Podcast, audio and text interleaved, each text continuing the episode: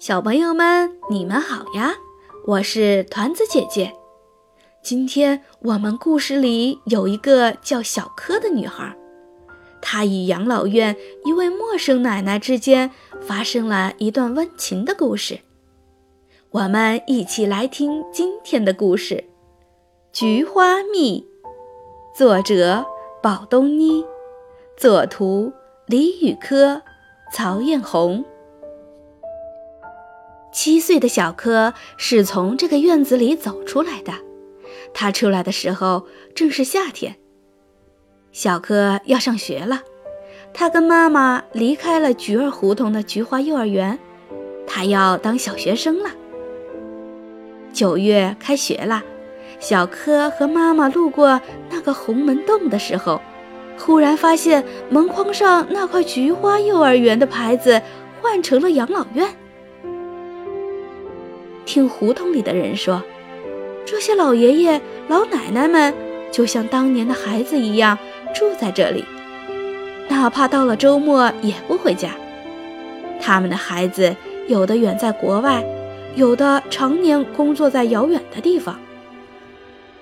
这天，小柯好奇地推开了门，一个穿裙子的奶奶出现在面前。“你找谁？”我来看看我的幼儿园，小柯回答道。你的幼儿园？奶奶看着小柯。这里或许是幼儿园，我们都穿着菊花裙子。小柯说。菊花？奶奶一拍手。哦，我也要买一些金黄色的丝线，给这里每个人的衣服绣上菊花。小柯放学了，他走过红门洞，老远就喊：“奶奶您好！”小柯，快看，奶奶绣的好看吗？奶奶摸着衣服前襟上的菊花，小柯点点头：“哇，和真的一样！”看着身上绣的金色菊花，奶奶忽然有了个主意。小可，帮奶奶找个花匠吧。想想看，这满院子要是种上菊花，那该有多美！花开多了，还可以酿花蜜呢。回到家，小柯请爸爸帮忙到花卉市场找一位花匠。好几车的菊花就这样搬进了养老院，养老院一下子变成了花园。奶奶开心极了。白天，老人给菊花浇水；夜晚，看着月光下的菊花，奶奶想起了远方的家人。在奶奶的心中，缤纷的雏菊、婀娜的波斯菊、灿烂的柳叶菊、紫色的瓜叶菊、金黄的万寿菊、粉嫩的非洲菊、明黄的金盏菊。都像花仙下凡。秋天的晴空中，菊花把小小的院子点缀得五彩斑斓。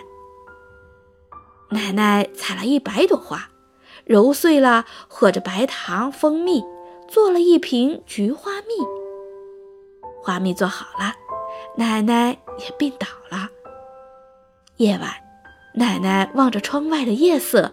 看着孩子们寄给自己的信和书，念叨起了小柯。晚秋的叶子落下来的时候，护士姐姐看见小柯路过红门洞，就招手叫他过来。小柯，奶奶交代我送给你一些东西。奶奶呢？小柯问。看看奶奶的信，你就知道了。护士姐姐从衣兜里掏出一封信，这是奶奶嘱咐要交给你的。说完，她取来一瓶菊花蜜，递给了小柯。